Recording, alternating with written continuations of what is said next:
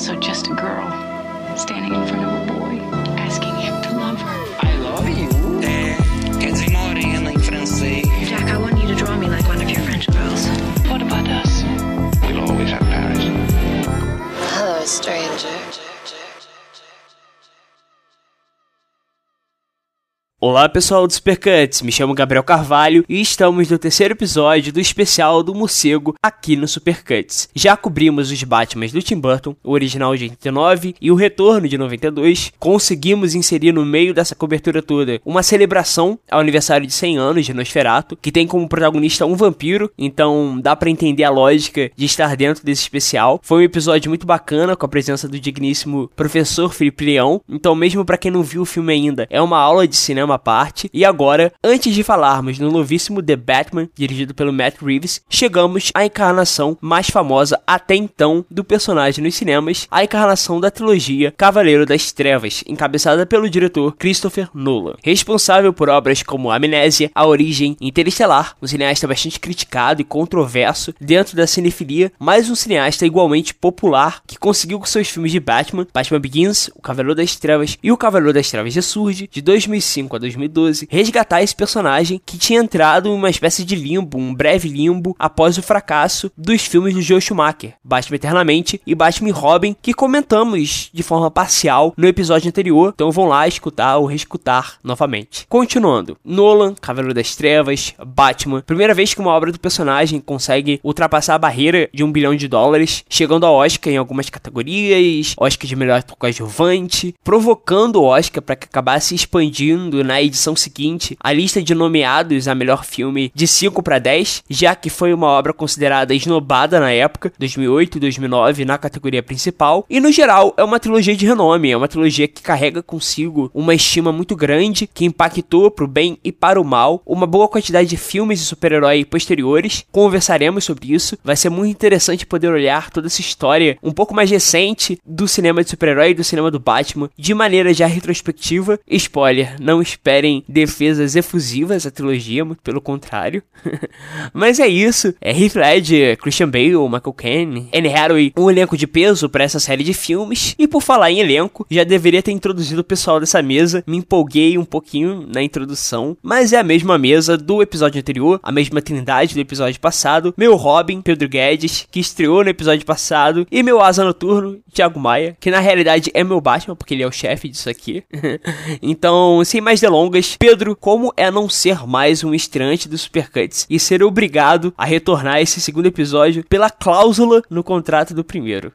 Ah, eu tô me sentindo tipo Chris O'Donnell quando voltou pra Batman e Robin. Não, tô brincando. Continuo com a honra enorme de participar do Supercuts e ainda mais podendo cobrir todo esse arco, essa trajetória do personagem no cinema, que como a gente falou muito na parte anterior sobre os filmes do Tim Burton, é uma história repleta de momentos muito particulares, muito específicos, onde não só cada diretor colocou a sua identidade pessoal em cada momento da cronologia do Batman no cinema, como cada fase explorou nuances diferentes que o próprio personagem também propunha ou proporcionava. Porque, como a gente falou, a grande riqueza do Batman é justamente o fato dele ser um personagem multifacetado, com um milhão de versões diferentes. Uma hora ele vai estar tá dançando uma musiquinha anos 70, com uma roupinha toda colorida, para dar uma porrada no vilão que vai sair um pau enorme na tela. Depois ele tá num filme do Christopher Nolan, jogando um cara de um prédio na tentativa de interrogá-lo para que essa pista o leve a um mafioso ou ao Coringa, que dessa vez é um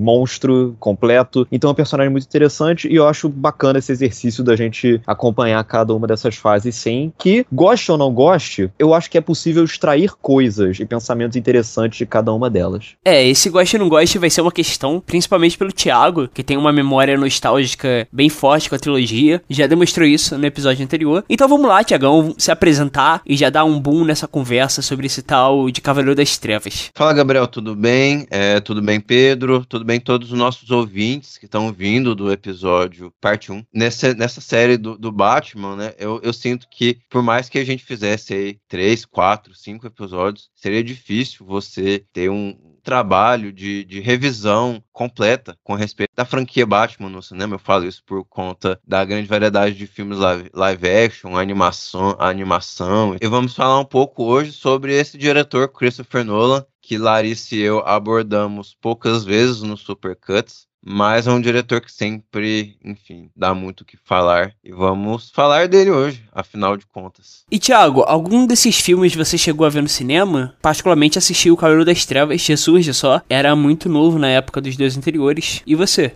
O Batman Cavaleiro das Trevas se surge. Eu vi no eu, eu tenho uma memória muito vívida de vê-lo no cinema e achar muito bom. Eu achei um filme, uma experiência muito legal no cinema e tal, né? Mas eu, eu suspeito fortemente que se eu fosse revê-lo, eu não teria essa mesma relação. Eu vejo que o Batman do Christopher Nolan é um Batman moderno, para melhor e para pior. Ele é um Batman que ao mesmo tempo que ele está lutando contra uma, uma, uma, série de instituições, com uma série de, de capangas e tal, ele quer reformular Gotham City e tal. É um Batman também que ele é meio cínico, é um Batman que não está procurando romance, é um Batman com uma série de outras características que fazem ele um super-herói um pouco mais distanciado que outras iterações do herói. Então, é, e você tem ali uma dificuldade do Christopher Nolan, diretor, que é, esse é o aspecto do filme que mais mudou. É que em relação à minha infância, à minha adolescência, eu tinha uma admiração muito grande por essa relação Alfred e Bruce Wayne. O Alfred aqui interpretado pelo é, Michael Caine, um ator que está em, essencialmente em todos os filmes do Christopher Nolan. Né? E aqui eu vejo que essa é uma relação que não passa muita substância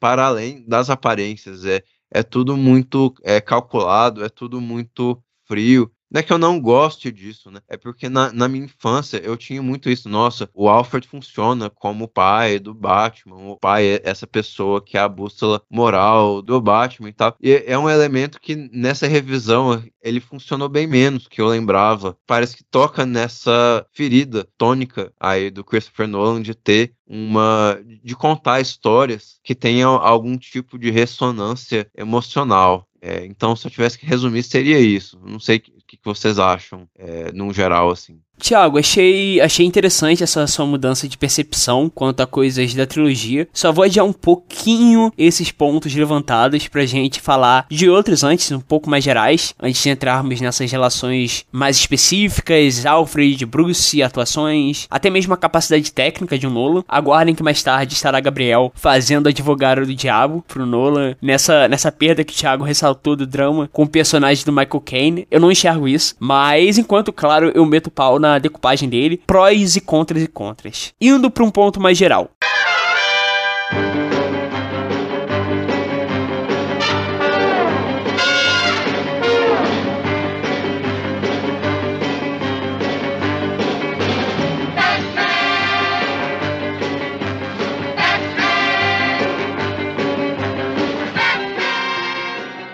É, eu já assisti ao The Batman, o Pedro também, o Thiago ainda não, mas fiquem tranquilos que a gente não vai entrar em mérito sobre esse novo filme. Mas o meu ponto para conversarmos sobre a trilogia e sobre o primeiro episódio do especial, e já puxando um pouco da fala inicial do Pedro, sobre as diferentes versões do personagem, e a do Thiago sobre a impossibilidade de abarcarmos todas as visões sobre o personagem, com os seus mais de 90 anos de história, é que se há reclamações sobre o novo filme ou filmes anteriores do tipo, ah não, o Batman não faria isso, ah não, esse não é o meu Batman, coisa que rolou bastante no Batman do Zack Snyder, do Batman vs Superman, que era um Batman que matava, teve gente furiosa com isso. Ué, cadê o código moral de não matar que é tão essencial ao personagem? Pera aí, né, o Batman do Tim Burton também matava, então a gente precisa ter cuidado, principalmente nesse episódio que marca, já adiantando algumas impressões que creio ser gerais da mesa, uma certa antipatia dos integrantes delas, não direi quais dos integrantes. É o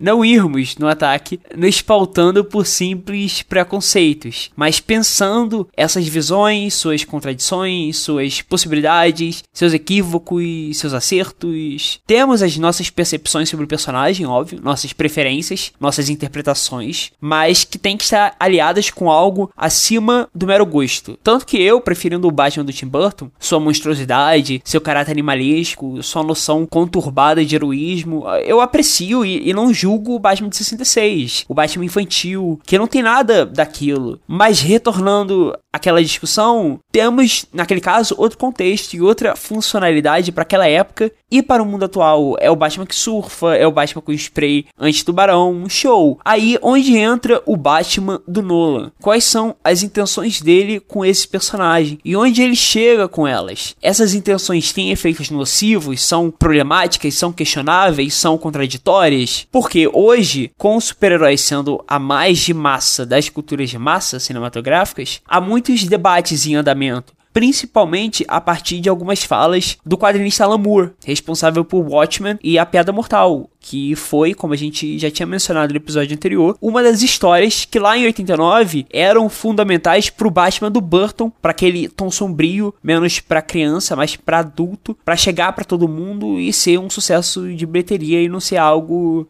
nichado. E aí eu cito o próprio Alan Moore e suas falas polêmicas para a gente fazer uma contextualização melhor, porque ele faz uma contextualização melhor sobre essa época. Abre aspas. Foi em grande parte o meu trabalho que atraiu um público adulto. Foi a forma que foi comercializada pela indústria dos quadrinhos. Havia toneladas de manchetes dizendo que os quadrinhos tinham crescido, mas além de alguns quadrinhos individuais em particular, eles realmente não tinham. Isso aconteceu com as histórias em quadrinhos na década de 80. As pessoas queriam continuar lendo quadrinhos como sempre fizeram, e agora podiam fazer isso em público e ainda se sentir sofisticadas porque não estavam lendo quadrinhos infantis, não eram vistas como anormais. Não obtivemos os enormes enormes avanços em quadrinhos adultos que eu estava pensando que poderíamos ter, como testemunhado pelos intermináveis filmes de super-heróis. Fecha aspas. Tá bom. Aí vem uma outra fala do quadrinista que também acho muito importante para levantarmos essa discussão em conjunto agora com a trilogia Cavaleiro das Trevas, que é a seguinte, abre aspas. Isso pode ser uma coincidência, mas em 2016, quando os americanos elegeram Trump e os britânicos votaram em sair da União Europeia, seis dos 12 filmes com maior bilheteria eram de super-heróis. Não quer dizer que um é a causa do outro, mas acho que ambos são sintomas da mesma coisa: uma negação da realidade e um desejo por soluções simplistas e sensacionais. Fecha aspas. Então, a gente tem dois momentos aí: o começo, que o Alan Moore participou, e o presente, onde tudo deu errado, aparentemente.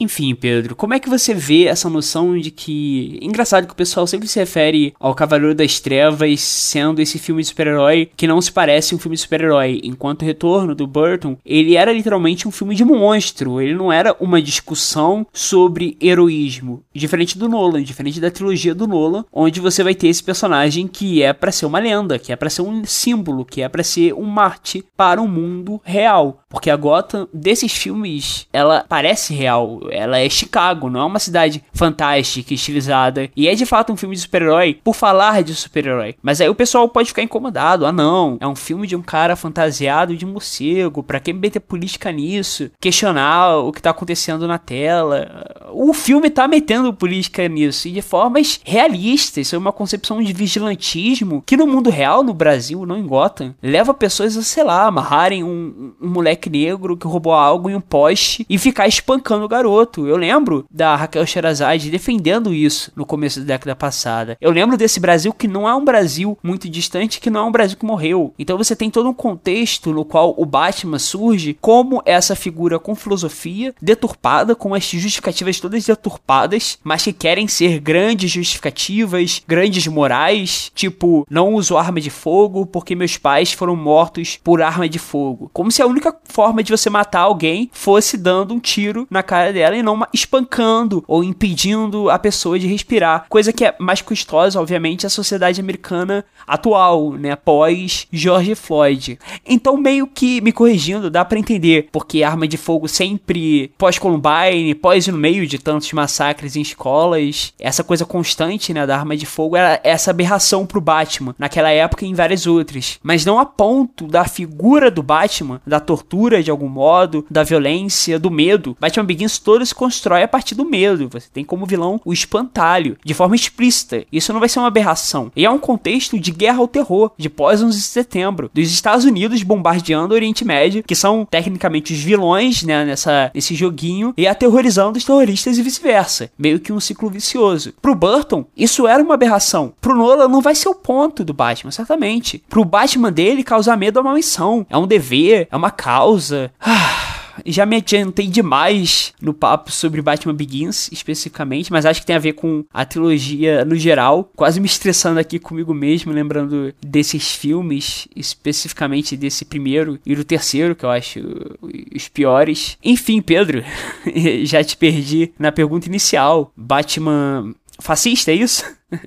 como é que essa versão do personagem ela se encaixa na cronologia do personagem e, e, tal e tal e tal. Cara, eu acho que você na sua abertura você falou lindamente a frase do Alan Moore sobre a questão da infantilização proporcionada pela pelo que a gente hoje em dia chama de cultura nerd, mas na verdade é um grande eufemismo para consumismo, né? Podemos não querendo ofender ninguém que esteja ouvindo, mas assim, na prática é isso. A cultura nerd é uma cultura de consumo, é uma cultura cultura de vender bonecos e de tornar é, a ideia de um super-herói, que é uma criação infantil na sua gênese, propícia para adultos. Que adultos possam consumir as mesmas coisas que consumiam quando crianças e que eram propostas para crianças sem sentirem culpados. Gostaria aqui de ressaltar que ah. o Supercuts não é contra a quem tem a coleção de Funko Pop. Isso é uma fala do Pedro Guedes. Não, não. Ela não reverbera em nada a posição oficial e editorial do Supercuts. Bicho, eu, eu comprei um boneco do Woody quando eu já tinha 20 anos de idade, então eu também não, não tenho. Eu tenho teto de vidro com relação a isso, mas o que eu tô querendo dizer é o seguinte: super-heróis são uma criação infantil. E não há problema algum em você gostar de uma criação infantil. O problema que eu acho que é o que o Alan Moore acaba é, é, ressaltando nessa frase dele é você pegar uma criação infantil e querer fingir, negar que ela é uma criação infantil. Querer pegar é, coisas que são preocupadas preocupações para um imaginário infanto-juvenil e tentar transformar elas em preocupações para um imaginário adulto, para a vida adulta. E aí eu até falei no episódio anterior que no episódio, no seriado do Batman de 66, a grande preocupação do Batman do Robin era eles impedirem que o pinguim ou charada ou quem quer que fosse transformasse a água de Gotham City em gelatina. Isso para um adulto é ridículo. Ele vai ver aquilo e vai rir. Mas para uma criança é o máximo de vilania que uma pessoa pode exibir. Então, quando o o, Alan Moore fala essa frase específica, eu acho que ela se liga muito, não só ao contexto de super-herói, mas a um contexto que eu pessoalmente me interessa muito, que é essa onda de nostalgia que a gente vem vivendo nos últimos 10, 15 anos, que vem tomando conta dos meios de comunicação, não só o cinema, mas a televisão, a moda. E aí, voltando à frase do Alan Moore, quando ele fala que em 2016 seis filmes de super-heróis estavam entre as 10 maiores bilheterias daquele ano, e filmes que teoricamente eram projetados para um, um público infanto-juvenil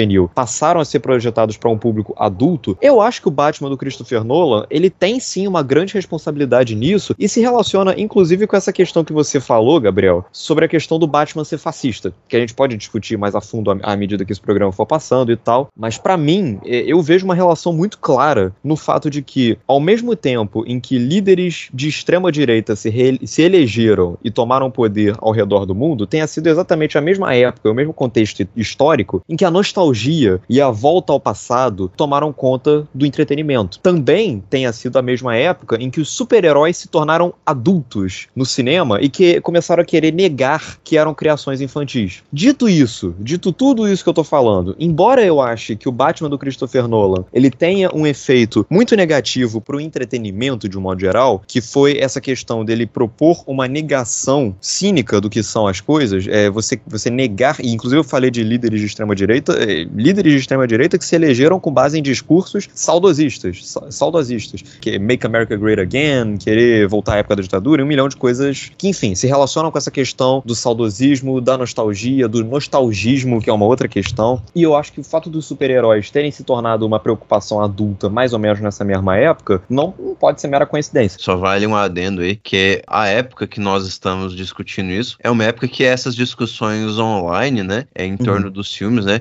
elas parecem que giram é, estritamente em torno, ah, porque tem um Robin que é gay. Ah, não, mas tem Sim. uma Mulher Maravilha que é negra. Então, assim, é, tem essa questão da visão de extrema-direita com respeito à cultura pop, que é uma visão também é, fundamentalmente dessa época, fundamentalmente problemática, é claro, né? Sobre essas uhum. obras e tal. Então, nesse contexto aí, é, que você falou do Batman e de outros heróis e tudo mais, né? Então, eu acho que vale, vale essa menção, né? Porque é muito, é, é muito simbólico. É um, é um, de um modo geral, uma espécie de reacionarismo, de um conservadorismo que o Nolan já exibe é, lá no terceiro filme da trilogia. Como a gente é, até vai tocar nesse ponto depois, né? Eu, eu acho que é exatamente isso que o Gabriel falou. O, o Batman do Christopher Nolan, pelo menos na minha visão, ele veio para atender a um público que ou gostava, que gostava de filmes de super-heróis, ou gostava de super-heróis, mas tinha vergonha de admitir, de reconhecer que gostava de super-heróis porque era coisa de criança. A partir do Batman do Nolan, meio que deixou de ser uma, uma vergonha. O que eu acho uma pena, analisando em, em retrospecto. E aí é uma outra questão, é interessante isso, porque quem tá ouvindo tudo que eu tô falando deve achar que eu abomino o Batman do Christopher Nolan. E sendo que enquanto eu tô falando aqui, eu tô com o box de Blu-ray do, do, Batman do Christopher Nolan aqui do meu lado. Mas enfim, é, as coisas são mais complexas do que isso. Eu acho que o legado do Batman do Christopher Nolan, essa visão particular do Batman no mundo real, adulto que ele tentou imprimir, os efeitos colaterais, de um modo geral, não foram muito positivos. O Batman do Nolan, ele veio para quebrar um preconceito, mas de uma maneira que eu acho que não é exatamente assumindo as suas origens. Ele é uma negação do filme de super-herói. O que eu quero dizer com isso? A grande discussão que teve com relação ao filme na época, com relação a esse filme de Oscar e tal, eu passei a minha vida inteira ouvindo muitos elogios com relação a esse filme, principalmente o Cavaleiro das Trevas, de que, ah, esse filme é tão bom que nem parece um filme de super-herói. E eu acho isso um elogio um pouco problemático, porque eu acho que já existe nesse elogio uma espécie de preconceito imbuído com relação aos filmes de super-heróis. Não achar, por natureza, que filmes de super-heróis são uma coisa que podem ser levadas a sério ou que podem é, atingir um público adulto ou discutir temas adultos de maneira madura só porque é um filme de super-herói. Então, quando vem o Batman do Nolan querendo mostrar, ah não, eu não sou um filme de super-herói, eu sou um, um, filme policial, ou um thriller policial, muita gente até compara o Cavaleiro das Trevas com o Hit, Fogo contra, Fogo contra Fogo, do Michael Mann. Eu, eu acho que, de certa maneira, o Batman do Christopher Nolan, ele, ele proporcionou um pouco dessa visão que eu acho um pouco problemática. É, muitas pessoas que tinham preconceito com o filme de super-herói passaram a aceitar o Batman do Nolan justamente porque ele negava, ele fugia, ele tinha uma certa vergonhinha de ser um filme de super-herói. E isso acabou reverberando ao longo da década seguinte inteira, a ponto de que chegaram a fazer um filme do Quarteto Fantástico que era praticamente um filme de terror do Quarteto Fantástico, que tinha vergonha de ser um filme colorido. Dito tudo isso, dito toda essa elucubração que eu fiz sobre o, filme, o Batman do Nolan, eu acho que eu entendo muito bem e respeito sim o experimento que o Nolan tentou fazer nos dois, eh, principalmente no segundo filme, mas a princípio, vamos colocar assim, que foi o de olhar para uma época em que o mundo estava muito mais cínico e criar um Batman que de certa maneira, pro bem ou pro mal, refletia a época em que ele foi feito, que é o que cada Batman faz de maneira ou de outra. Eu acho que de certa maneira, o Batman do Nolan, ele veio para trazer sim um frescor a uma franquia. Ele realmente trouxe uma visão pro Batman que era diferente, é, pro bem ou pro mal, do que a gente estava acostumado a ver, e ele foi um exercício de imaginação que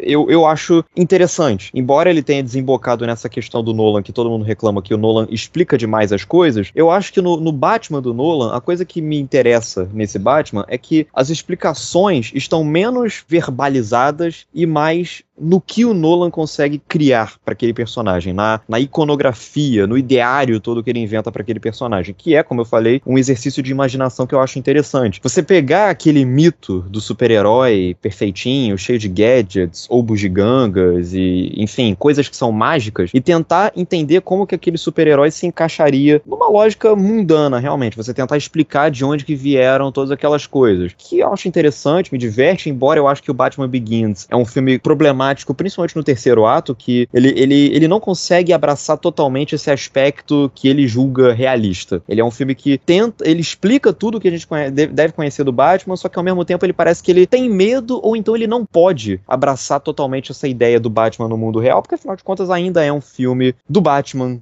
da Warner, um filme de grande orçamento, e todo aquele terceiro ato envolvendo toda aquela situação da Liga das Sombras querer intoxicar Gotham e queimar como fizeram com a Roma antiga, eu acho que já vai, já descamba para um lado fabulesco que eu não teria problemas se o filme não negasse tanto. E eu acho que por isso, inclusive, que o segundo filme é o filme que melhor funciona de, dos três, para mim, de longe, porque ele é o filme que mais consegue se mostrar coeso com a sua própria proposta do início ao fim. É, e eu acho que o, o Batman Begins, ele, ele, ele, acaba. Ele é um filme imperfeito. Ele, eu não gosto particularmente da, da, da maneira como, Got, como Gotham City é enfocada, é filmada, é decupada pelo Nolan. É, eu acho que a desculpa de se passar no mundo real não pode ser uma desculpa para ser uma, uma cidade sem personalidade, cuja presença é, não vai impactar de maneira nenhuma o que a gente entende daquele universo. É, todo mundo fala, ah, Gotham City é uma cidade que poderia ser qualquer uma, poderia ser o Rio de Janeiro, e, enfim, só que o problema é que o Nolan parece que não tem interesse nenhum por aquela cidade real que ele cria no Batman Begins. Ele não, não se importa com os ocupantes daquela cidade, não se importa com a estética ou em com, o que, que ele vai extrair imageticamente daquela cidade. Além de ter toda, todo um problema relacionado à própria decupagem das cenas de ação. O Christopher Nolan, é, em comparação com o Tim Burton, eu acho o Christopher Nolan um diretor cinematograficamente menos interessante, até menos interessante que o próprio Joe Schumacher. Ele talvez seja um diretor diretor verborrágico demais, mas ele não se preocupa muito em como enfocar, em decupar, em montar essa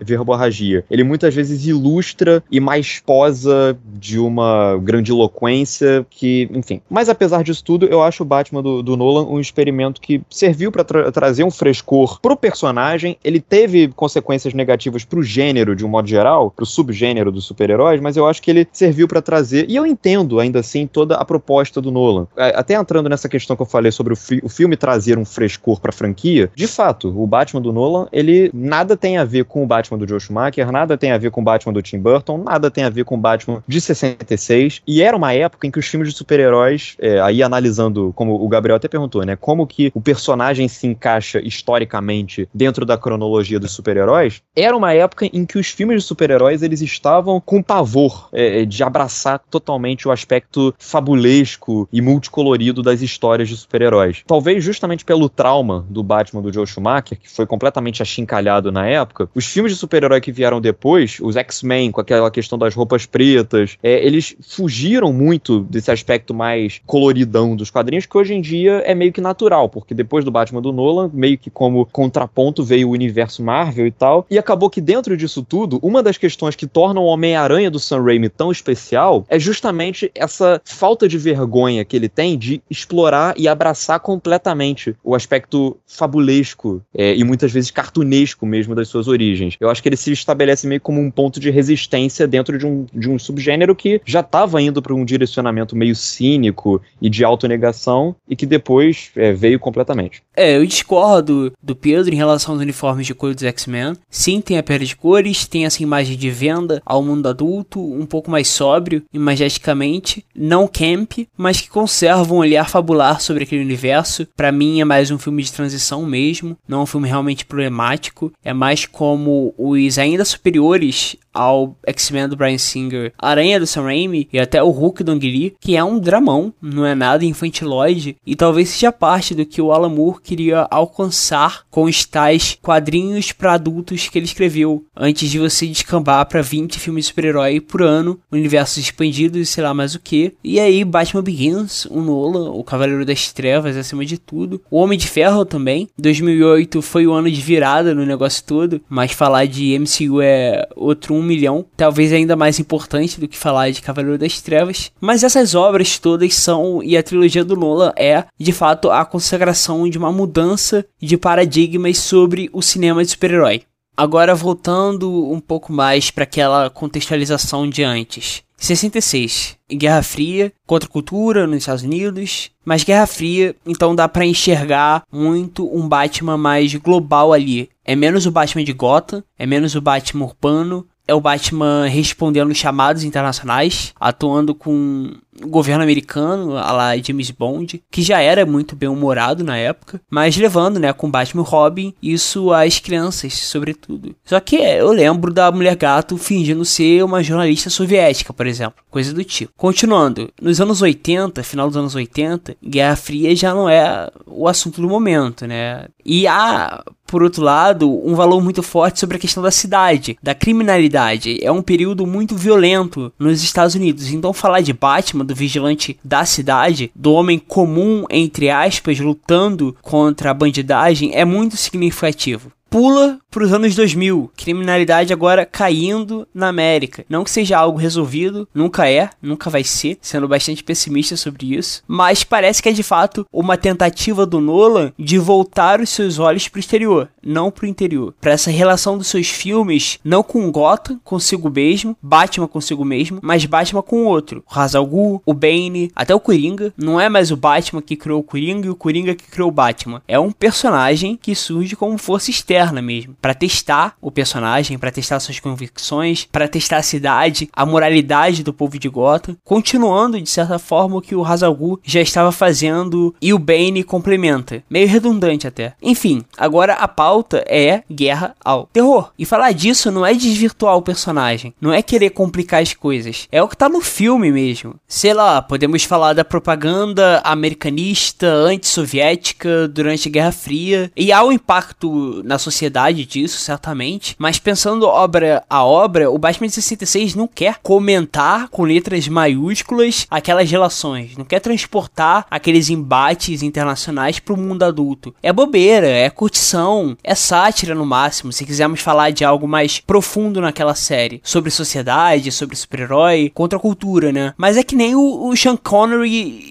estava lá como James Bond, muito mais preocupado em pegar o maior número de mulheres possíveis do que em servir a sua missão, o seu dever como agente britânico e algum potencial simbólico nisso. O 007 era para tu assistir tomando cerveja. Beleza. Enfim, 2022 surge uma thread no Twitter de um professor de geografia comentando uma sequência do Cavaleiro das Trevas, onde o Batman vai para Hong Kong. O Nolan, ele para o filme dele, que era teoricamente sobre o Coringa, para isso. E o Batman vai lá e rapta um cara importante que precisaria estar em Gotham para testemunhar. O Batman literalmente infringe soberania nacional. é isso. E é para ser esse agente tecnicamente a parte do sistema que pode fazer o que o sistema não faz, né? E isso pro filme é incrível. É um grande feito do personagem, tem consequências positivas para a criminalidade da cidade ser reduzida. E pô, tem como falar que esse professor tá viajando em apontar isso e discutir isso? Tem gente que vai falar que sim, mas esse é o Cavaleiro das Trevas. Não é o desenho animado do Batman enfrentando alienígena com a Liga da Justiça. É o filme sobre o herói que a cidade precisa, não o que ela merece. É a citação mais famosa do filme essa. É o Batman nesse ponto, até reconhecendo que o que ele faz é grotesco. Tipo quando ele invade os celulares de todo mundo da cidade para rastrear o Coringa. E o Lucius Fox, ele até pede demissão depois disso. Personagem do Morgan Freeman, né? Mas é o Batman aceitando que, ainda que o que ele faça seja grotesco, o que ele faz é necessário. Os fins justificam os meios. E aí, extrapolando, os Estados Unidos precisam bombardear o Oriente Médio e matar uns milhares de civis no caminho para prender o chefão da organização terrorista, saca? E isso é, é questionável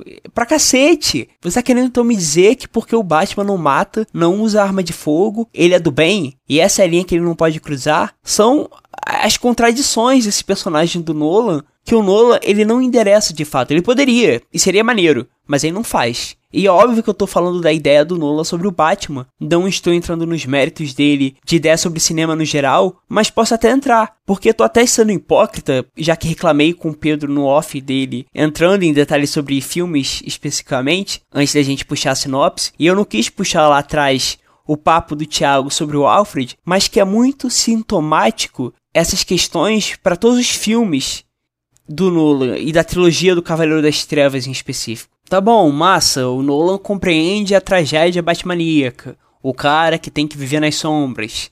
Em Batman Begins, né, ele não fica com a namorada, Rachel. No Cavaleiro das Trevas ele perde a namorada, ela morre. E depois ele precisa sacrificar o seu legado em prol do legado dos Duas Caras, que vai representar mais para a cidade. O Bacinal então é destruído e o Duas Caras, lógico, é corrompido pelo Coringa. E ele meio que é um duplo do Bruce Wayne nesse sentido. O Cavaleiro Branco e o Cavaleiro das Trevas. Então ele ser corrompido também é uma tragédia e meio que anula o fato do Coringa não corromper o Batman. Mas meio, né? Vamos ser sinceros, o protagonista ainda é o Batman. É só a gente voltar para a Piada Mortal do Alan que se arrepende de A Piada Mortal por tudo isso que causou depois, mas que é uma história definitiva para o personagem. Lá é o Batman sendo corrompido, sem mais nem menos. Ele é aberração também. Aqui não. É o cara bilionário, legal, moral e heróico, realmente heróico, que coloca cara tapa, um Marte. Ó, oh, o Batman mentiu, o Gotham foi construído sobre uma mentira. Né, o Bane falando, Gotham foi construída sobre uma mentira. Meio que é uma premissa, meio que é a premissa do terceiro filme. Como se o Nolan fosse invalidar o Batman por isso. Pelo amor de Deus, o cara quer construir estátua pro personagem. Então, o Nolan é muito esse cineasta do filme que não é sobre nada, no fim das contas, que tá preso nessas contradições, que somam um, tiram um e dão zero de resultado. Coisa bem Nolan mesmo, que é o cara do filme de duas horas e meia cheio de tramóia que não significa nada, que é uma injeção de linguiça do caramba, seguida de injeção de linguiça do caramba. Não, vamos explicar a lógica dos sonhos dentro dos sonhos e a origem deixar tudo perfeitinho para todo mundo entender. O ponto é esse, o ponto é a historinha. Você não quer criar nada com isso. O filme é literalmente inspirado em Páprica, que é o oposto completo. Aí alguém fala pra mim que a droga de um interestelar é complexo, sendo que se você leu o enredo do filme na Wikipedia, você já sacou tudo. Filme complexo não é isso. A arte complexa vai além da história. Então o Nolan, ele parte de uma bestialização da audiência, não de tornar bestiais, mas bestas mesmo, que é tão grave quanto o MCU talvez.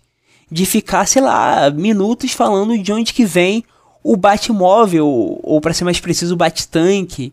E é significativo que no filme pós 11 de setembro, de novo falando disso, o Batman seja o Batmóvel seja um tanque de guerra tá escrachado, gente. Ou, pensando mais exemplos de coisa tosca, de ficar minutos falando de onde que vem a armadura, cada pecinha, de transformar isso em trama, de ter cena dele fazendo batarangue. É firula. É só para ficar mais realista, para ficar mais crível e que se dane o fabular. O Burton não tinha nada disso. Ele não puxava um fio narrativo para argumentar sobre a corrupção na cidade, sobre a polícia de Gotham, sobre a riqueza do Bruce, sobre a origem dessas coisas todas, e eu consigo falar sobre quase toda a cena do filme de 89.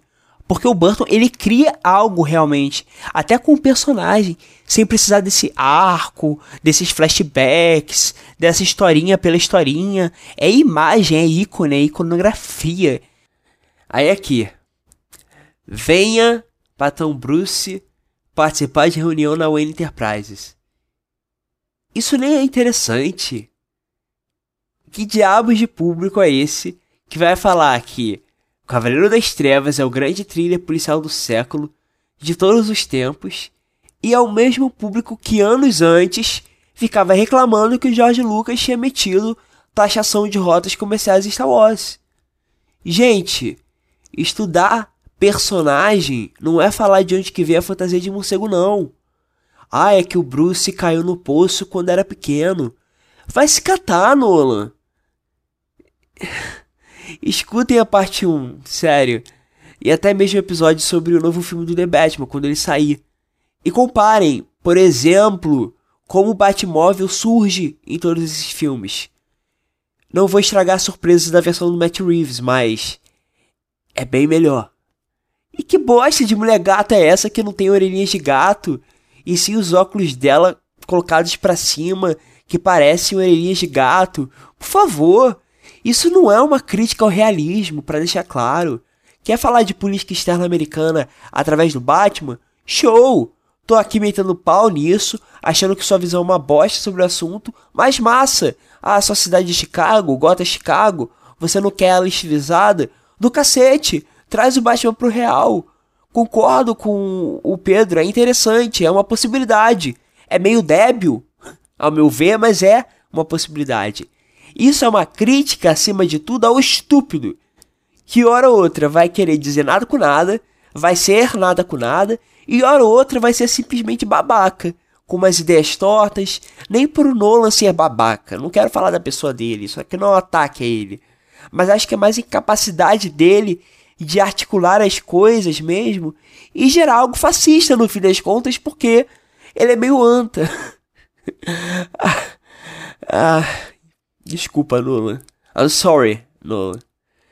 Já perdi a paciência, acho que perdi a linha até. Só tenho com respeito. E nem li a sinopse ainda. Pelo menos a gente tem o Heath né?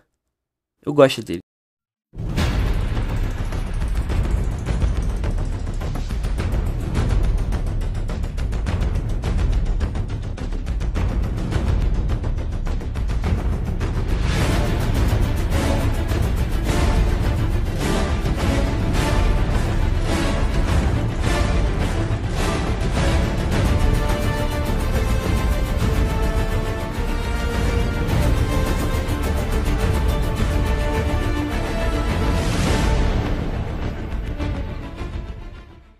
Bruce se torna um órfão, vai para a Ásia entrar na Liga dos Assassinos, volta para Gotham para se tornar tanto Batman quanto o Playboy Wayne, acaba enfrentando o Ra's al Ghul para proteger a sua cidade, mesmo que ela seja corrupta, amaldiçoada pela presença do espantalho, depois tem a sua moral confrontada pelo inconstante Coringa, que transforma Harvey Dent, namorado de seu antigo par romântico, em duas caras, e por fim, o Cavaleiro das Trevas precisa enfrentar Bane durante uma guerra civil em Gotham City, enquanto tem a possibilidade de abandonar o manto com a presença de duas mulheres que surgem para mudar o status quo da sua aposentadoria, a misteriosa Miranda Tate e a felina Selina Kyle.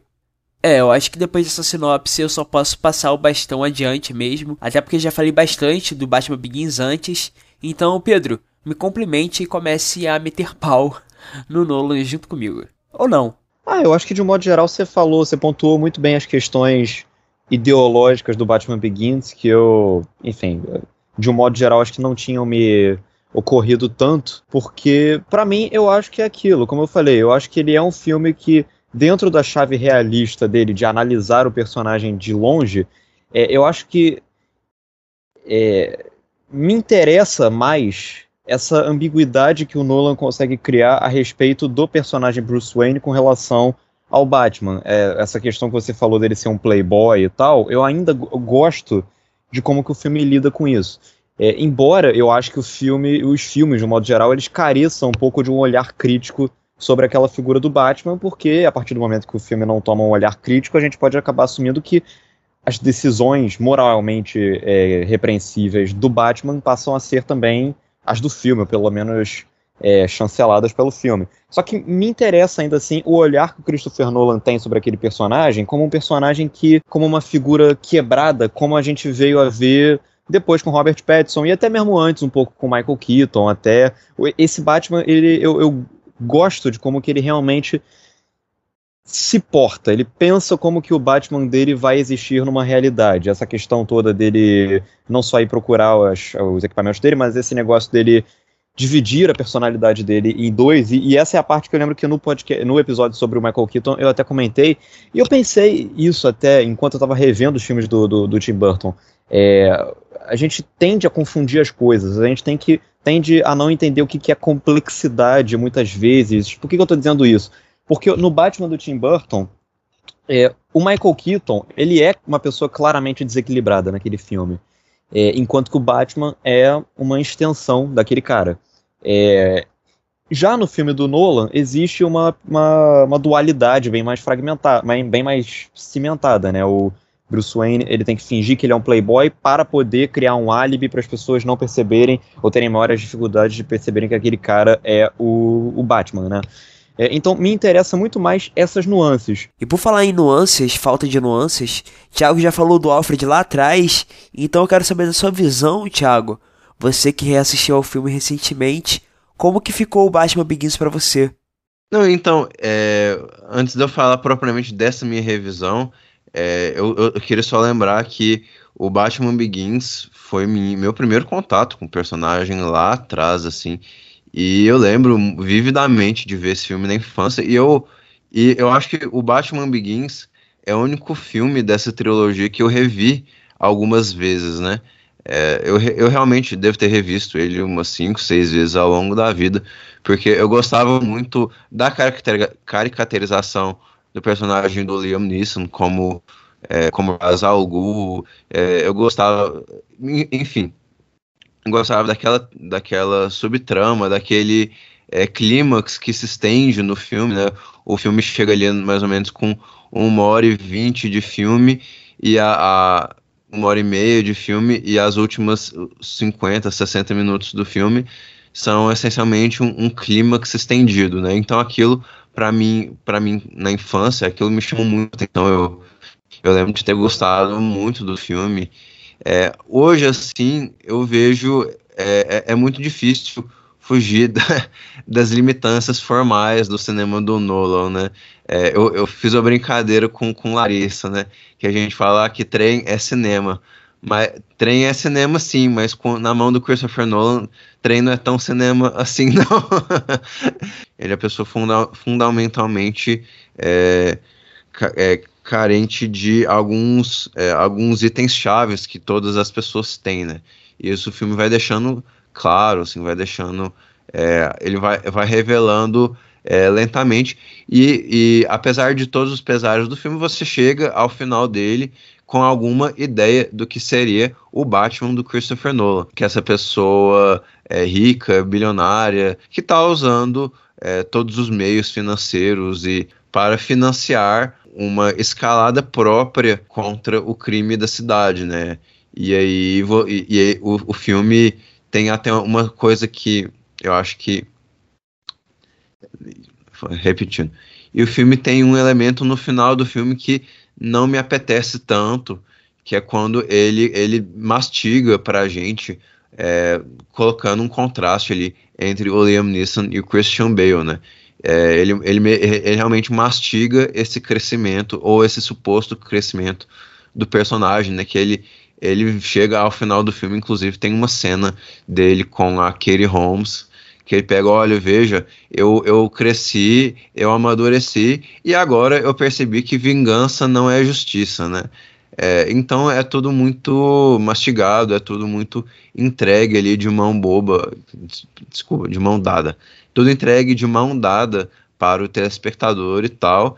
É, e ao passo que eu gosto dessa construção de personagem e de ideais e de, é, de você se achar num mundo corrupto e tal, ele acaba meio que se. É, é que se. É, atrapalhando, a palavra é essa.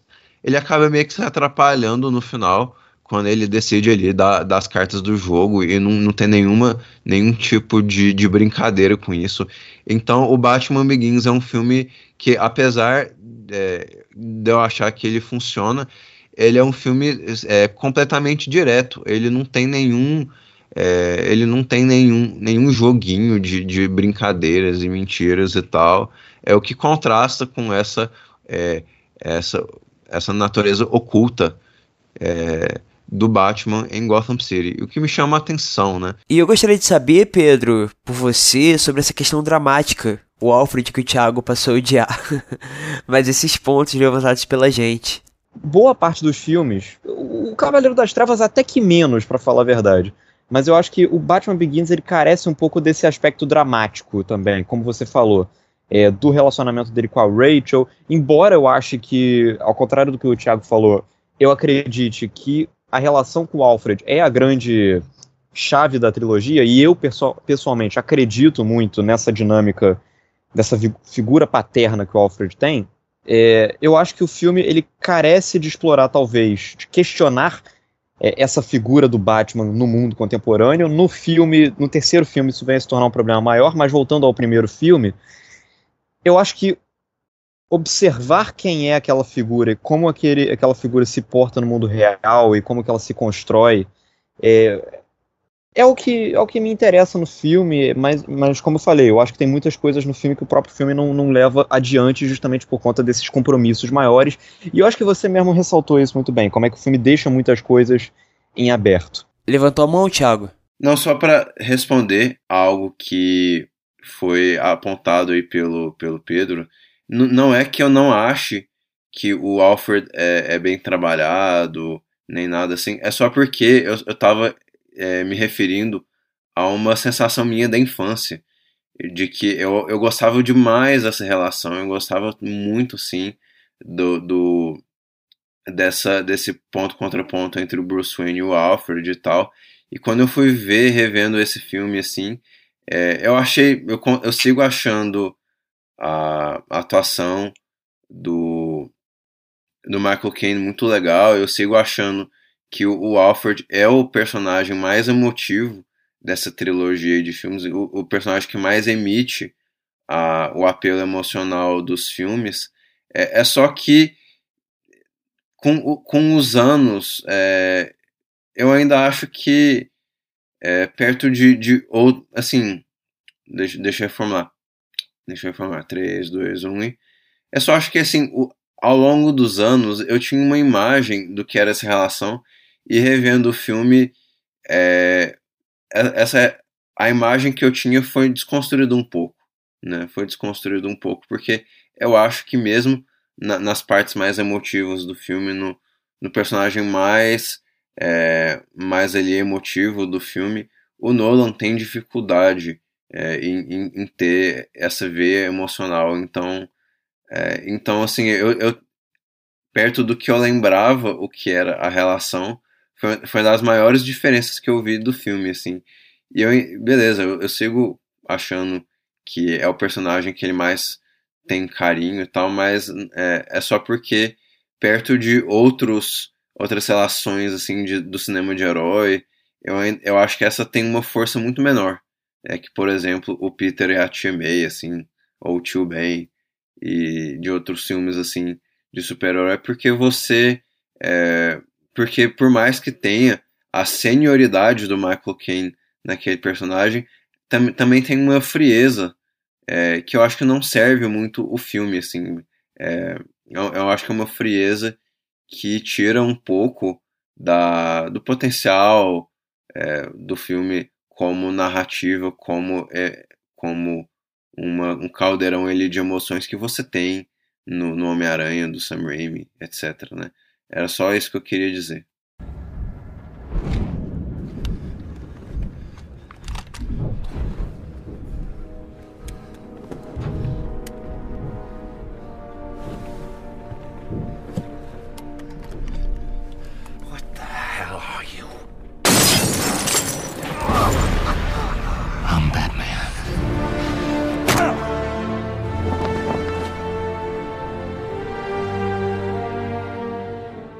Tá bom, já falamos mal bastante de Batman Begins.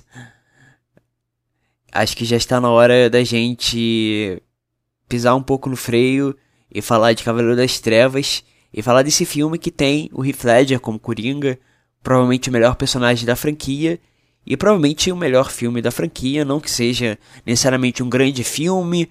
Não sei se você acha isso, Pedro, Talvez você ache, eu não acho isso, mas ainda assim eu acho que é o filme que consegue se elevar melhor em comparação aos demais, porque é o filme em que você tem esse personagem central à obra, que é um personagem que se opõe não apenas ao Batman, mas a toda a lógica de construção de universo e construção de cinema do próprio Nolan. Concorda comigo, Pedro? Ah, eu concordo em bastante coisa, embora eu acredite que nesse filme, eu, eu acho, aí é uma coisa bastante particular minha, eu acho sim que nesse filme o Nolan consegue é, entrar melhor nos aspectos dramáticos de cada personagem. Eu, até deixando bem claro, é, eu, como vocês, eu acho esse filme o melhor da trilogia. Pessoalmente, eu acho o melhor filme do Nolan. E a real é que eu genuinamente gosto muito desse filme, tenho um carinho enorme pelo Cavaleiro das Trevas. É, inclusive, eu, eu, acho que foi o primeiro filme do Batman que eu vi, ou o segundo, pelo menos desses novos. É, ele foi um filme que, pelo menos quando eu era criança, ele foi bastante marcante para mim, porque ele realmente me introduziu a um tipo de leitura sobre super-herói que não é que era bastante diferente do que eu estava habituado. É, e eu acho que esse filme, como você falou, é o filme em que o Christopher Nolan ele tem menos medo é, de escapar de alguns vícios seus, principalmente narrativos, na maneira como ele vai contar aquela história. Então, eu acho que a personalidade do Coringa, eu, eu acho que vai além do filme ser um filme é, que é elevado apenas pela figura do Coringa, porque eu acho que de certa maneira, tudo no filme acaba girando em torno do que o Coringa pretende ou do que, que ele vai fazer. E eu acho que, como você falou, o Coringa, ele é o anti-Nolan. Então, ele é o personagem que eu acho interessante como que o Nolan consegue resistir ao seu vício de explicar tudo com relação ao Coringa. Ele é uma força que é causada por uma cidade ilógica, que é uma, é uma cidade tomada por forças incompreensíveis. Então, o Coringa desse filme, ele é uma força que surge para confrontar o status quo e destruir aquela cidade de dentro para fora. A, a referência da piada mortal do Alan Moore, inclusive, é bastante é, clara nesse negócio do Coringa ser uma figura que, assim, se ele não quer necessariamente matar os seus inimigos, ele vai pelo menos destruí-los e mostrar que eles são quebráveis do ponto de vista moral. É, e dentro dessa chave, dentro de uma, uma ótica sóbria e realista que o Nolan tenta imprimir, é, eu acho que ele consegue escapar de um vício que viria a se tornar muito comum é, nos anos seguintes, com vários filmes que tentaram emular o Christopher Nolan, o Batman do Christopher Nolan, que foi de ainda ser um filme minimamente. Eu não vou dizer otimista, porque o terceiro filme é mais do que o segundo nesse sentido, mas ele ainda consegue encontrar é, razões nobres naquela cidade, naqueles personagens, é, que tornam o Coringa, de novo, uma força. Uma força que ao mesmo tempo é lo, uma força que ao mesmo tempo surge como uma criação natural daquela cidade, ela ainda assim é, não é capaz de corromper aquela cidade porque ainda existe um espírito elevado. Que, enfim, é uma. É aquela velha, velha questão maniqueísta dos super-heróis. O que eu quero dizer é o seguinte: o Coringa desse filme, é, eu gosto de como o filme inteiro, ele de certa maneira reflete o caos imprevisível que é a figura do Coringa. O Cavaleiro das Trevas, pelo menos na minha concepção, ele é um filme inquietante e principalmente imprevisível. Ele é um filme que é, é difícil saber o que, que, vem a seguir, pelo menos para mim, na minha concepção particular. É, e ele é um filme que evita explicações e o fato do Coringa ser um personagem que dispensa quaisquer é, é, explicações de onde ele veio, o que, que ele quer, os objetivos dele mudam de sequência para sequência, ajudam a mergulhar o filme inteiro, a meu ver, numa espiral é, de caos e de instabilidade que, de novo, é como se o próprio filme estivesse quebrando a própria franquia e a própria maneira do Christopher Nolan de pensar as narrativas dele de maneira extremamente calculada, extremamente expositiva, extremamente explicadinha, mastigadinha para todos os públicos. Não que ele seja um filme ininteligível, longe disso. Longe, bem longe disso. Mas ele é um filme que acompanha essa. Mas ele é um filme que, de certa maneira, ele acompanha essa trajetória do Coringa, que o Coringa arrasta todos os personagens e a cidade ao seu redor, em direção ao desconhecido, em direção àquilo que a gente não sabe o que, virá na cena seguinte. E de certa maneira, é, eu, é, o, é o tipo de personagem que, para mim, ele dispensa qualquer teoria de fã que se cria a respeito de ah, de onde veio esse Coringa. É uma coisa até bastante natural, assim, que surgiu na, na internet, no YouTube nos últimos anos. Vários fãs elaborando teorias do tipo, ah, o Coringa do Nolan, ele era um militar, é por isso que ele tem acesso a armas e blá blá blá blá blá. Ou então, ah, o Coringa do Nolan, ele é uma continuação lógica do Coringa do Joaquim Fênix. Independente de eu concordar ou discordar com tudo isso que estão falando, para mim não importa.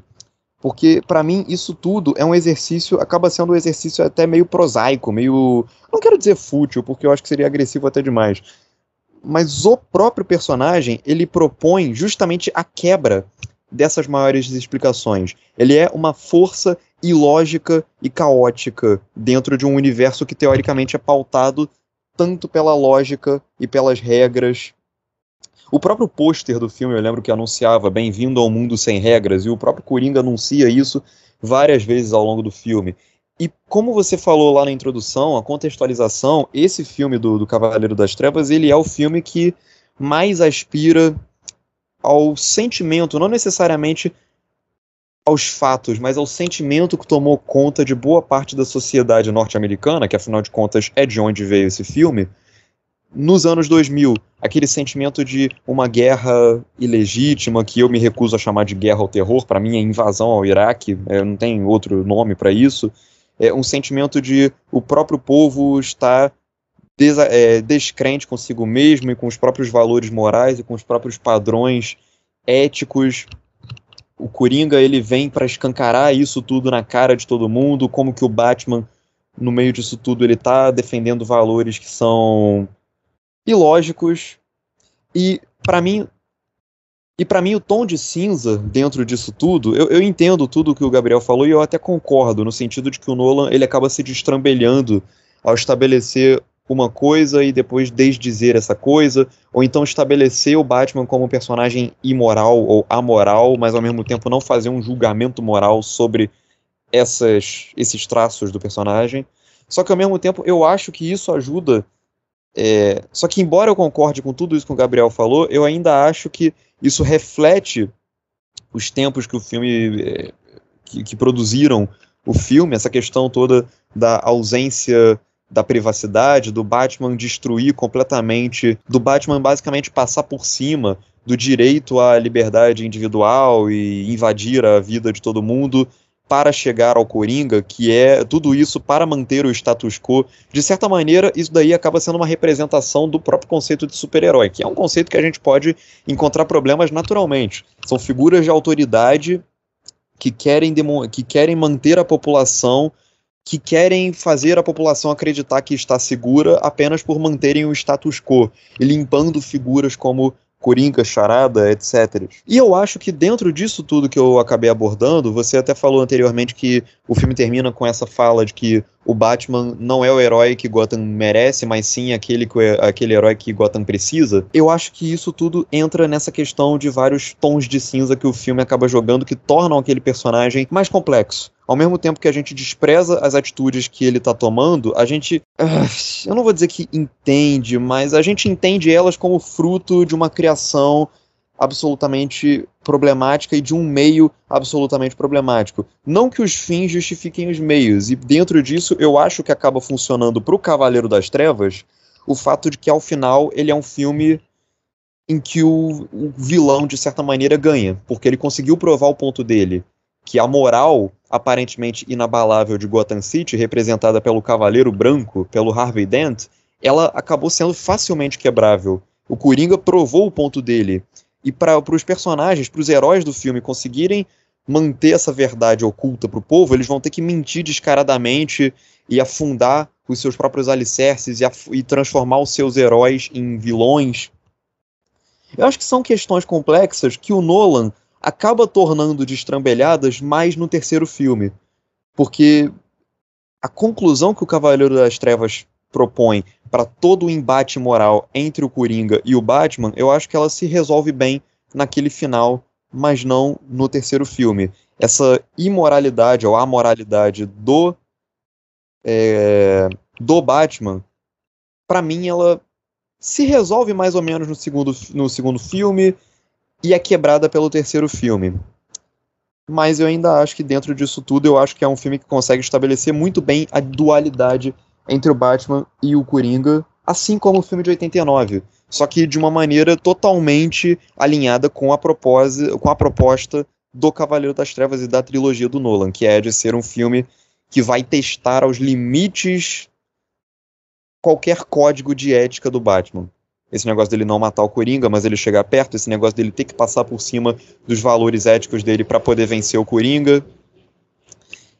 Tudo isso culminando, tudo isso passando pela cena do interrogatório que para mim é a melhor cena da carreira do Christopher Nolan, porque é a carreira é o momento onde o Christopher Nolan consegue exemplificar através da decupagem, através da mise-en-scène, as diferenças entre um personagem e outro, como que um tá tentando manter o status quo e as regras que o Christopher Nolan reflete na própria decupagem, é, criando uma cena que é estilisticamente é, criando uma cena que estilisticamente ela tenta preservar alguns padrões e o Coringa o tempo todo confrontando os valores do Batman e levando eles até o limite e com isso tornando a cena completa, cada vez mais é, destrambelhada de propósito através da decupagem, através da mise-en-scène, a quantidade de saltos no eixo que o Christopher Nolan cria naquele momento para re retratar o quanto que, a, que é, pra, para poder a quantidade de saltos no eixo que o Christopher Nolan a quantidade de saltos no eixo que o Christopher Nolan executa naquela cena para poder mostrar o quanto que a moral do Batman e as regras, o status quo representados pelo Batman estão sendo praticamente destruídos pelo Coringa naquele momento. É, enfim, isso tudo para mim compõe o Cavaleiro das Trevas como uma experiência muito única e pela qual eu tenho um carinho enorme e que Sim, é imperfeita. Sim, o legado do Cavaleiro das Trevas está sendo cada dia mais questionado por conta de um milhão de coisas que depois daquele filme a gente veio a repensar, mas eu ainda acho que Cavaleiro das Trevas é um filme fascinante dentro de tudo que ele propõe e tudo que ele executa, por mais que o terceiro filme acabe enfraquecendo em retrospecto, entre outras coisas. Eu realmente sou sou apaixonado pelo Cavaleiro das Trevas, eu acho realmente um filmaço. Não, é, é evidente que na minha época eu lembro muito dessa discussão em torno do Coringa. É, eu assisti ao filme no cinema e eu tive outras vezes vendo o filme. Eu não acho que ele seja o grande filme de super-herói. É, apesar de eu gostar do filme, é, eu, eu, sinto que muitos é, têm ele como o melhor filme do Nolan e tal. E de maneira geral, assim, os, os Batman do Nolan funcionam como uma espécie de teste de Schrödinger é, do, do cinema do Nolan, porque eu acho que é, quem, o, os fãs do Nolan, quem, quem vê o, o, cinema do Nolan com esses olhos mais, é, mais positivos, é, podem, podem apontar para filmes como A Origem, para filmes como Amnésia, e falar, olha, ele dirigiu esses filmes e dirigiu o Batman também, né? Eu, eu acabo achando que os Batman, todos eles, assim, eles estão ali no, na meiuca ali, na, na filmografia dele. Eles não são os piores filmes dele, mas eles também não são os melhores, né? Então é essa aqui, essa é a minha visão. E eu acho que o, o Cavaleiro das Trevas, é, ele é mais é, ele é mais impactante por, por essa questão histórica. O Pedro mesmo diz, você também disse, Gabriel, é, de, de, ele vir num contexto de guerra no Iraque, de uma, de uma série de, de mudanças no cinema de herói e tudo mais, é, eu acho que ele acaba sendo mais significativo por todo esse contexto no, no qual ele é lançado do que o filme em si, é, até porque no, no, começo dos anos 2000 você, ti, você teve ali os X-Men do, do Brian Singer, você teve os, os Homem-Aranha do Sam Raimi, você teve o Hulk do Ang Lee, então todo um, uma é uma suposta é, uma, uma suposta escalada é, no, no, que se refere à respeitabilidade do cinema de herói foi construída ali paulatinamente com esses filmes da Fox, com, com filmes é, de personagens Marvel e, e, tudo mais assim. E só, só para só colocar esse filme numa nota é, relativamente negativa, que não é necessariamente a minha impressão do filme, é, eu, eu ia dizer que ele comparar, comparar o, os Batman do Nolan a um filme recente, né? Eu, eu sinto que quando eu vejo esses filmes me lembra muito a minha relação com o Duna, do Denis Villeneuve. É por que, que eu digo isso? Porque assim como o Duna do Denis Villeneuve, é, essa franquia é, Duna, essa franquia Batman, eles tiveram filmes no passado que supostamente foram tão é, ruins, mas tão é, desrespeitados e tão é, é zoados e satirizados e sei lá, né? É, e tudo mais, assim, no caso o Duna do David Lynch e no caso da franquia Batman, os filmes do Joel Schumacher, que foram vistos assim como uma verdadeira piada na época e tal, que os fãs da franquia eles estavam sedentos por uma respeitabilidade. Né? Eles eles estavam sedentos que o filme deles fosse novo visto como respeitável, né? Veja assim, é... então, então quando teve o Cavaleiro das Trevas e, e, teve o Duna desse ano, teve algo como uma catarse, né? No caso do Duna, muitas pessoas é, eram descrentes e céticas que era possível você adaptar uma obra dessa de tamanha complexidade, de tamanhos detalhes e, e coisas assim é, únicas da história. É, muitos acharam que era impossível colocar uma história dessas na tela do cinema e chega o Denis Villeneuve e, e, e, e arma o pulo do gato, que ele faz um filme e no final do filme ele revela que, olha, essa, essa é a primeira parte do filme, né? É algo totalmente é, não, não sabido, não, não, não, não sabido mesmo para a audiência no início do filme, né?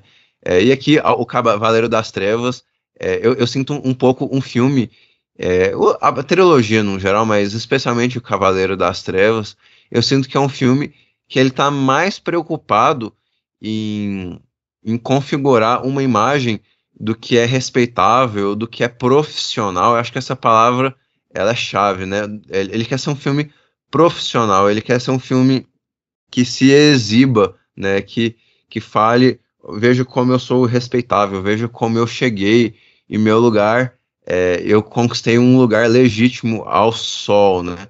Mas o lugar que ele conquista, primeiramente, é, o direito de disputar com quem quer ser um bilionário no Oscar de melhor filme, que não é para não é o lugar mais artístico, né? Então, eu, a minha relação com o filme é, é esse, né?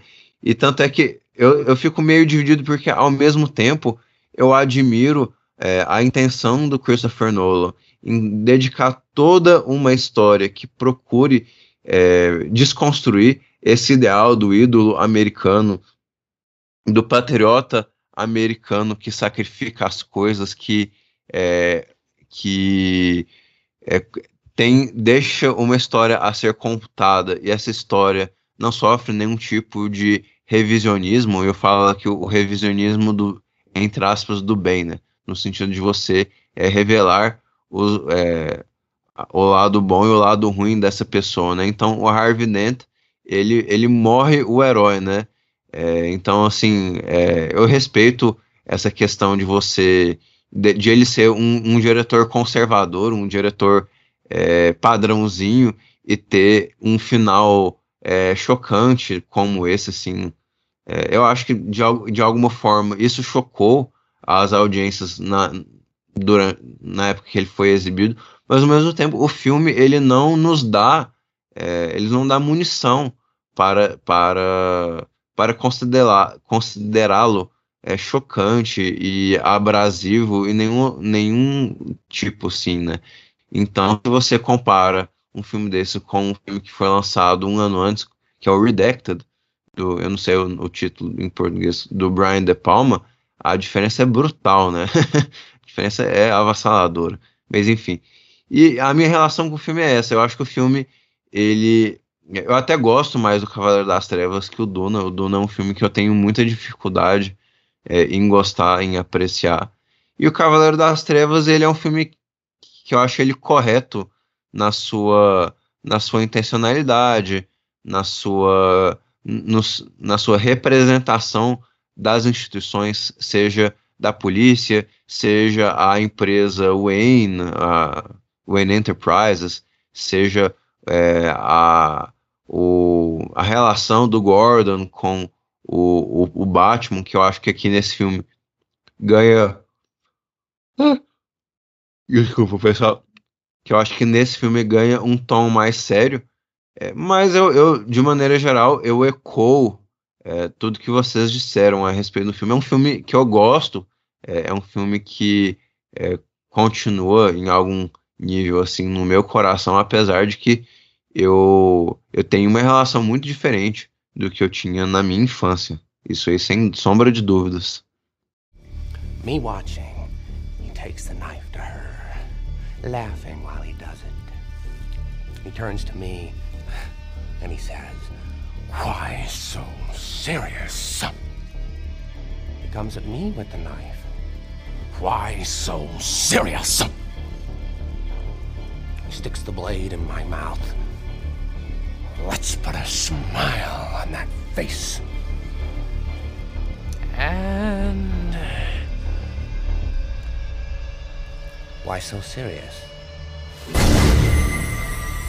Pois bem, pra encerrar esse papo, Pedro, se o Cavaleiro das Trevas seria o melhor da trilogia, você concordaria comigo que o Cavaleiro das Trevas ressurge é o pior? Concordo totalmente. Nesse filme aí eu acho que vai ser um consenso aqui. Eu não sei qual é a opinião do Thiago, mas entre eu e você realmente vai bater bastante, porque eu acho que o Cavaleiro das Trevas ressurge de um modo geral. Eu acho que ele é um filme incompatível com a proposta da trilogia. Eu não entendo assim muito bem. Eu, eu tenho muitas sensações com relação a Cavaleiro das Trevas Ressurge. Eu assisti a Cavaleiro das Trevas Ressurge também no cinema, assim como Cavaleiro das Trevas. E eu lembro que eu tinha visto papo de um mês depois de estrear, porque esse filme foi marcado né, por aquele atentado que teve na pré-estreia do filme nos Estados Unidos. Um cara entrou no cinema e matou boa parte da sessão, e aqui no Brasil enfim, meus pais ficaram com receio de que eu fosse ver esse filme e aí demorou um tempo para eu poder ver, né? E, e, é interessante, porque eu tinha 13 anos na época, eu assisti esse filme e na época eu amei o filme. Amei, acho que tanto quanto eu tinha amado Cavaleiro das Trevas. E ele, para mim, ele é o exemplar clássico daquele tipo de filme que ele não sobrevive ao tempo e à, à medida que você vai pensando nele. Passou uma moto, moto, moto filha moto, da moto, puta. moto. Que não Complexo. sobrevive ao tempo. Volta lá pro. Complexo de pau pequeno do- desses motoqueiros da Tijuca, filho da puta, mano. Ai, ai, peraí, só um segundo. Ê, tá tudo aí. Que porra é essa aí? Velozes e Furiosos, cacete? É impressionante, cara. É- Motoqueiro irresponsável não sobreviveu ao tempo que ele morre, né? Exatamente. Tô só abrindo o WhatsApp aqui no para poder pegar as coisas que eu tinha anotado sobre o Cavaleiro das Trevas Ressurge com você, Gabriel. Ah, peraí. E pra mim, o Cavaleiro das Trevas Ressurge, ele é a definição mais clara e mais perfeita possível de um filme é, que simplesmente não sobrevive não só à passagem do tempo, mas a uma análise, ao pensamento, a eu digerir o que eu assisti com o filme e as revisitas de um modo geral. Porque isso daí, pra mim, é, diz muito sobre o que é Cavaleiro das Trevas Ressurge. É um filme no qual o Christopher Nolan ele tá muito mais desesperado em gerar um impacto e um choque pontual e instantâneo do que em criar um choque coeso e uma narrativa coesa de um modo geral. Pra mim, o grande problema do Cavaleiro das Trevas o Cavaleiro das Trevas Ressurge é um filme marcado por grandes problemas. É, e pra mim, o que define Cavaleiro das Trevas Ressurge é a intrusão instantânea e inadvertida de uma megalomania e de um ares épicos que pra mim não só não correspondem com a proposta do próprio Christopher Nolan para aquela obra de um modo geral, como elas também são resultado de um desespero do Christopher Nolan muito grande em superar o filme anterior. Porque Cavaleiro das Trevas, o filme de 2008, ele acabou se tornando um filme, de certa maneira, intocável durante muitos anos. É aquele tipo de filme que ninguém ousava falar um A a respeito dele. É aquele tipo de filme que estava no topo, que ninguém falava mal, que ninguém ousava criticar de uma maneira ou de outra. E aí, criticar de uma maneira ou de outra. E que tinha um vilão, o Coringa do Heath Ledger, que é listado como um dos grandes vilões da história, e enfim.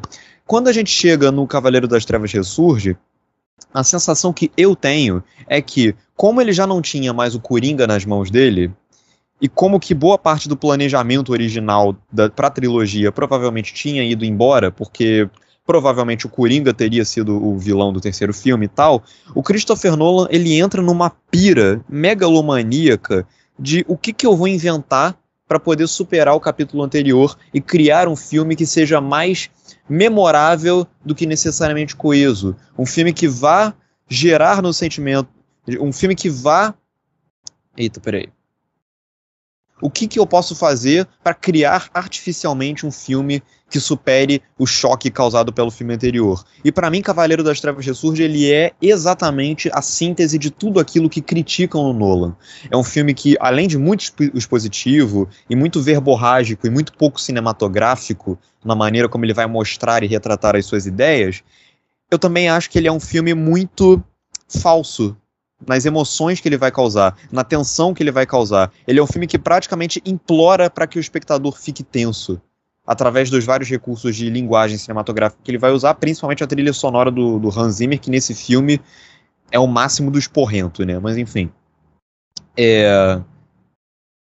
A própria figura do Bane dentro desse filme, ela é praticamente um desespero. É praticamente o Christopher Nolan implorando para o espectador enxergar aquele personagem como um personagem tão intimidador quanto o Coringa do Heath Ledger, seja pela performance do Tom Hardy, seja pela postura dele em cena, seja pela maneira como Christopher Nolan vai mostrá-lo, seja pela maneira como a trilha sonora do Hans Zimmer vai acompanhar, vai pontuar cada participação do Bane no filme.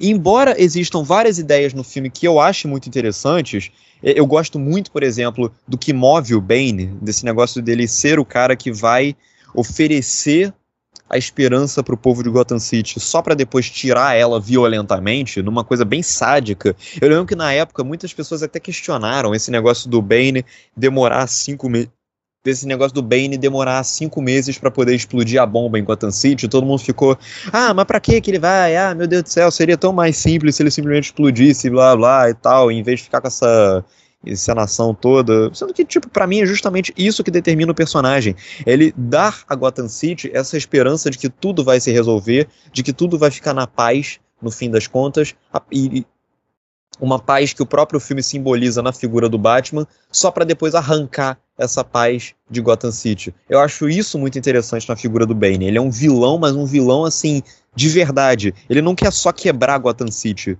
como o Coringa tentava propor, perverter Gotham City, como o Coringa tentava perverter. Ele quer oferecer a Gotham City uma aparência de otimismo e de esperança que vai se desmantelar no fim das contas. Só que eu acho que o próprio personagem do Bane é um personagem que o Christopher Nolan não consegue resolver muito bem. Muito Bane. é, é para mim, ele fica muito dentro de uma checklist de coisas que o Christopher Nolan vai riscar para poder criar um vilão que seja intimidador. E além disso, há também uma série de outros problemas com esse filme relacionados a, como o Gabriel tinha é, mencionado anteriormente, ao aspecto moral e, na minha concepção, ideológico mesmo do, do Christopher Nolan nesse filme, que é, para mim, a grande complicação do filme é quando o Christopher Nolan começa a tentar falar de política.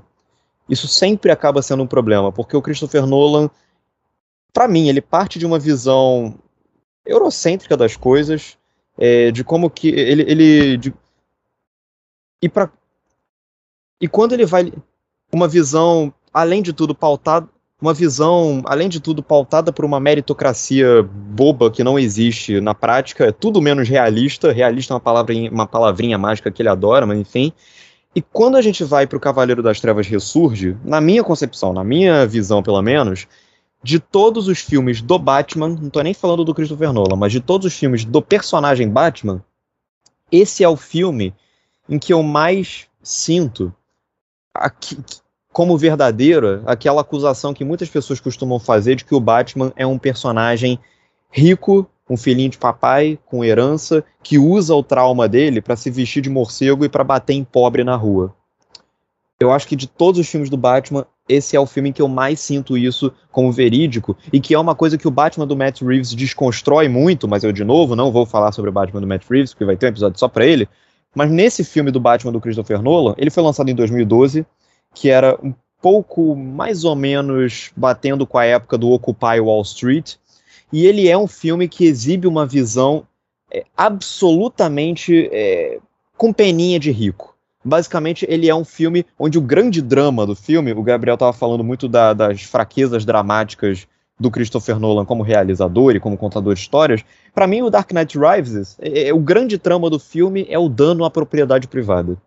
Tipo, que drama é esse, né? Tipo, o grande drama de Gotham City é esse bilionário que é o Bruce Wayne, e essa casta de pessoas que estão lá no topo, de grandes empresários que manipulam a política, que manipulam a polícia, que manipulam praticamente a imprensa inteira, que manipulam tudo, é, estão ameaçadas por um vilão que vem para quebrar o status quo. O status quo na vida real, e eu não quero é, entrar em questões que sejam tipo que desvirtuem do filme em si, mas eu acredito, mas para mim é muito óbvio que essa questão toda que a gente discute do fascismo ser o melhor amigo do neoliberalismo e vice-versa, para mim é muito óbvio, porque não adianta a gente pensar só no fascismo como a grande ameaça do mundo contemporâneo, quando a gente já vive um, um estado repressor. A partir do momento em que a gente tem pessoas passando fome nas ruas, que a gente tem pessoas morrendo nas ruas, que a gente tem pessoas que não têm casa nas ruas, porque existem bilionários, porque o Elon Musk precisa que milhões de pessoas continuem na miséria para ele continuar no topo, isso é um Estado repressor. Isso já é uma sociedade que está corrompida. E a partir do momento em que o Christopher Nolan vem e faz um filme para celebrar esse status quo, para celebrar e para reafirmar que os ricos têm que continuar lá em cima e que a sociedade, a conjuntura da sociedade tem que continuar do jeito que ela está, com os pobres se ferrando lá na base às custas de alguns poucos ricos lá em cima, isso para mim já é uma questão moral que é bastante complicada e que o filme praticamente se assume como uma grande propaganda neoliberal. Para mim ele usa o personagem do Batman, que já é um personagem pronto para ser uma propaganda neoliberal, como tal.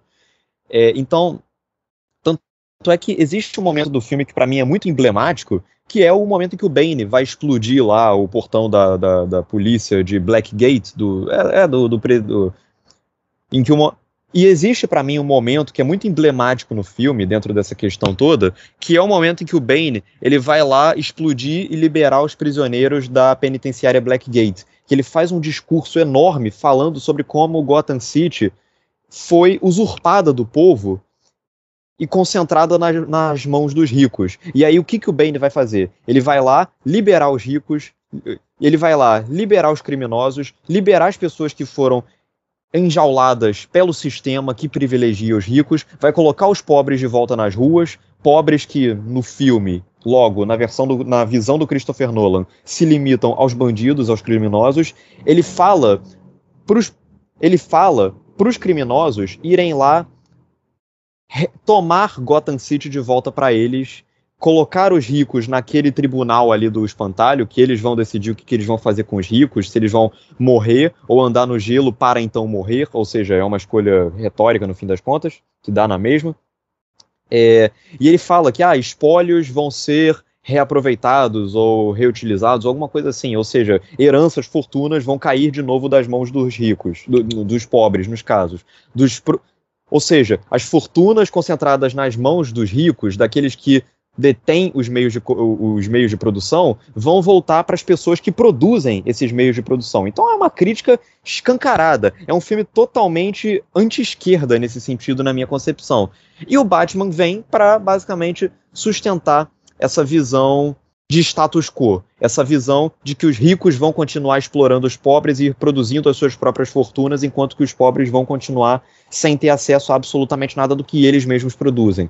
Para mim é muito emblemático a gente ver esse filme hoje em dia, 10 anos depois, porque hoje em dia eu sinto que a nossa geração ela discute cada vez mais socialismo e comunismo, e eu ouvi falar isso na internet, não me lembro agora quem foi, que falou que isso ocorre justamente porque a nossa geração é a geração que mais está sentindo na pele é, os, os danos do capitalismo e, da, e do neoliberalismo, porque não sobrou nada para gente. O petróleo basicamente acabou, a água está acabando. Daqui a pouco, daqui a algumas décadas, a quantidade de refugiados climáticos, ou seja, pessoas que estavam em lugares que viraram pântanos, que viraram desertos, etc., vai cair na casa dos 150 milhões. Então, assim, não tem mais aposentadoria, não tem mais praticamente nada para nossa geração. E esse filme, para mim, ele acaba sendo um grande símbolo de tudo isso que, infelizmente, faz parte de uma conjuntura social que é repressora. E o Bane é interessante, né? Eu, teve até um amigo meu que comentou isso em off recentemente, que o Bane é, ele quer destruir é, o sistema, só que e ele quer basicamente implantar uma anarquia, ou seja, as pessoas vivendo ao, seu próprio modo. Só que ao mesmo tempo o mundo e a sociedade que ele quer propor é uma sociedade marcada pelo capitalismo. Ele quer basicamente. Então é basicamente como se o Bane fosse um ANCAP, no fim das contas. Eu, eu, eu não, não, sei exatamente o que eu penso sobre isso, mas eu acho que é uma visão, enfim, a ser discutida. Eu acho que do ponto de vista ideológico, o filme consegue ser um caos absoluto, questionável tanto quanto a abordagem que o Christopher Nolan impõe para uma história que teoricamente era para ser tão realista, tão pé no chão, etc. Tiago, concorda com o Pedro? O Pedro, ele acaba falando muito do que eu falaria, né? Eu não, eu não, eu não quero dizer no sentido, ó, pô, Pedro, você roubou minha fala. Não, é, é realmente assim, as impressões, elas coincidem muito. Porque eu, quando eu vi esse filme no cinema, eu, eu também amei o filme. Eu, nossa, filmaço e tal. Nolan, é, 3 de 3, é, três golaços e tal, tudo mais, assim. E, e eu não sei, assim, eu, eu, eu não acho que esse filme seja uma mega porcaria, mas é muito é muito notável a bagunça do form, num nível formal mesmo, né? O filme é uma verdadeira bagunça. É, acho que pro melhor e para pior, mas mais para pior mesmo. ele, é uma, ele realmente tem dificuldades em contar a sua história de um nível muito básico, né? É, um, é, é, é muito impressionante, acho mesmo que, que assim, se alguém não goste do Christopher Nolan e tal, assim, é, pelo menos assim, ele é um diretor que é supostamente respeitado na indústria, um, um diretor que você confiaria um orçamento alto para fazer um filme. E aqui é muito impressionante como o filme ele se embanana. Ele, ele, ele, é, ele é confuso, ele é, ele é ambivalente, ele atira para todo lado.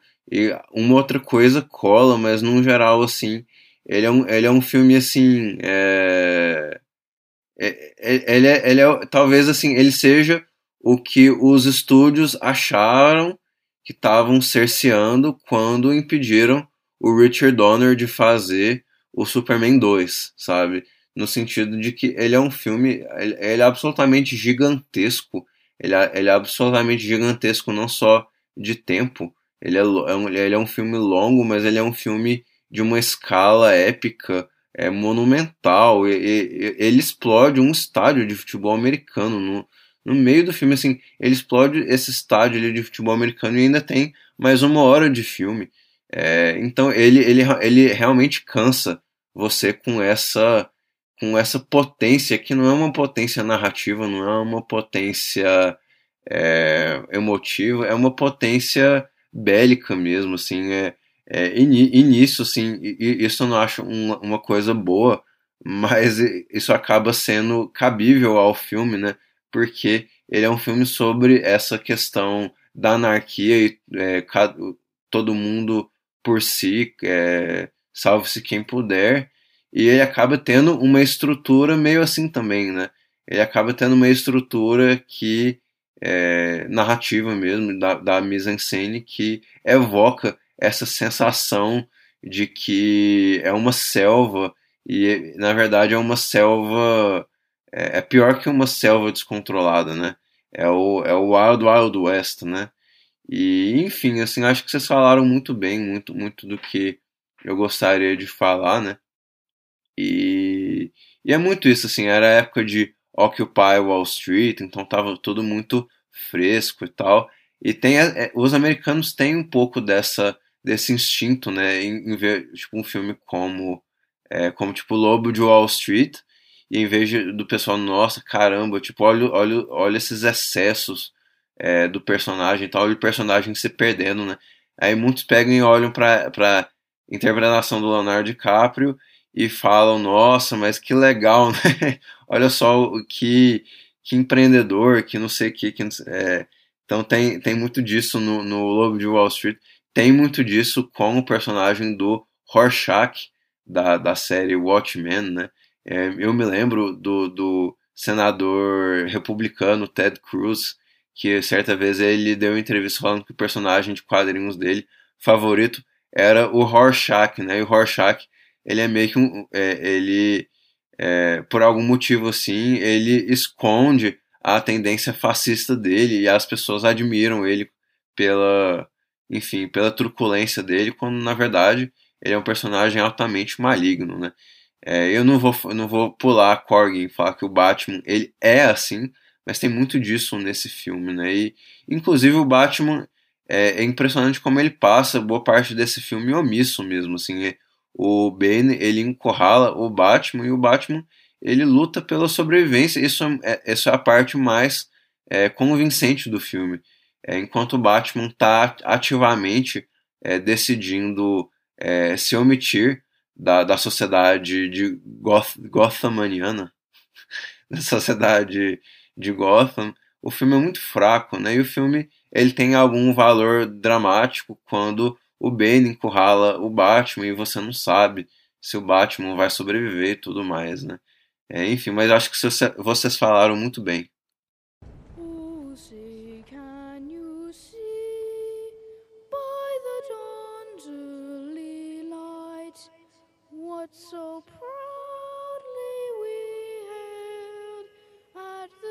There's a ring around the tunnels. They're gonna blow it and trap the cops underground. Pull them out. Pull them out now! Through the